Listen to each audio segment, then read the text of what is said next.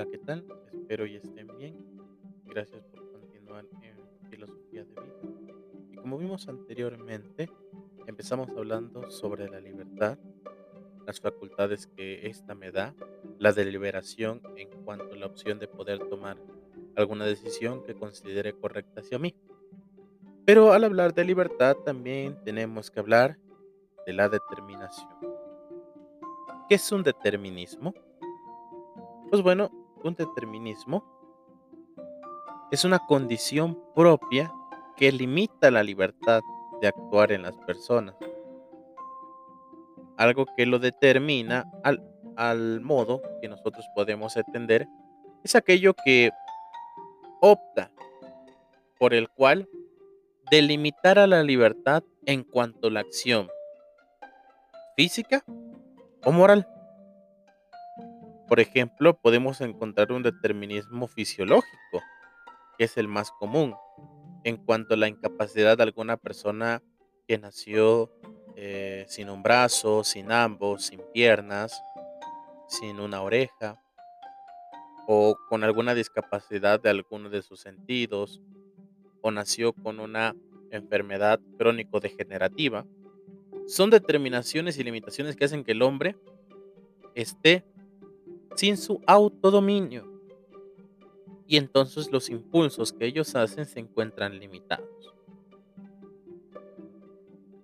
Pese a esto, también encontramos los determinismos exteriores.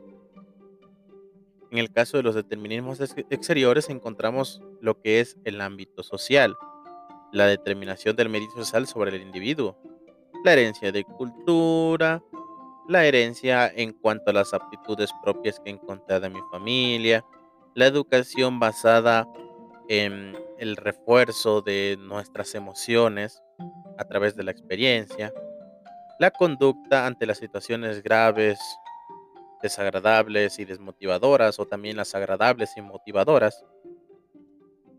Y comúnmente encontramos esto cuando el hombre no actúa por miedo, sino por la gratificación de su esfuerzo. Aunque a veces esto evita el desarrollo de la voluntad de la persona por sí misma, dependiendo de un refuerzo para reaccionar.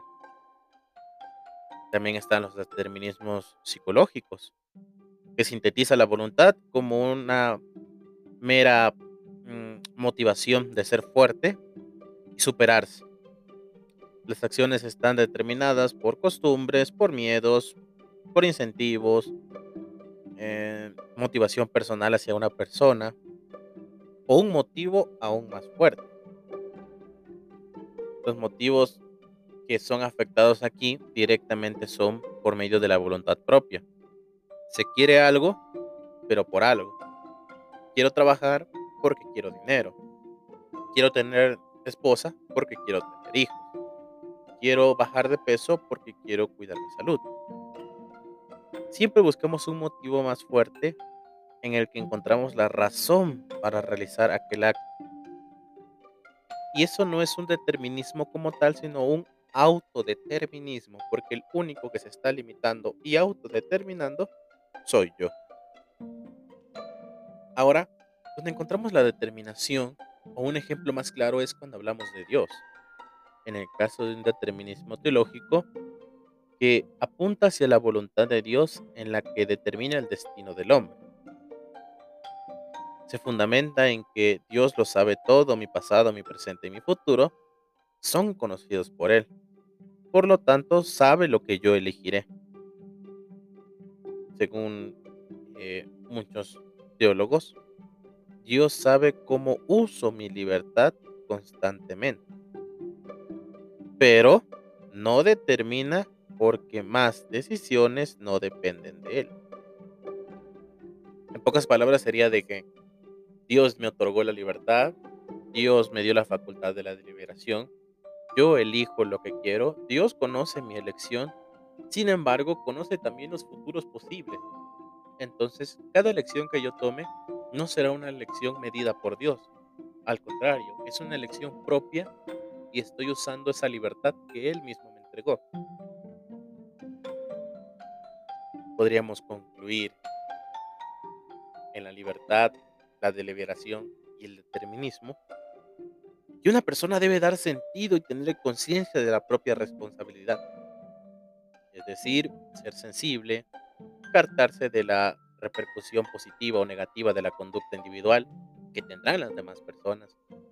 Que cada persona tiene una percepción distinta de su responsabilidad, así puede juzgar desde el individuo y la sociedad, pero la búsqueda del bien común es determinante en el ejercicio de la libertad. Si nosotros nos ponemos a pensar en el día a día que nosotros vivimos, en las relaciones personales e interpersonales que tenemos con todos aquellos que nos rodean, nos detenemos un momento y ponemos a pensar, yo aplico mi libertad, mi compañero, mi compañera, mi hermano, mi hermana, mi papá, mi mamá, mi novio, mi novia, mi esposo, mi esposa, mis hijos, mis hijas, todos aquellos que nos rodean, aplican la libertad teniendo en cuenta la deliberación y si la deliberación es concreta, puede tener entonces a nosotros mismos la facultad de ayudar. Entonces, veamos la libertad como la capacidad de ir mejorando día con día y de buscar siempre el bien común y encontrar en nosotros mismos la facultad de hacer el bien. Muchas gracias por quedarse hasta el final y deseando que se encuentre muy bien y aplique la libertad siempre hacia el bien común.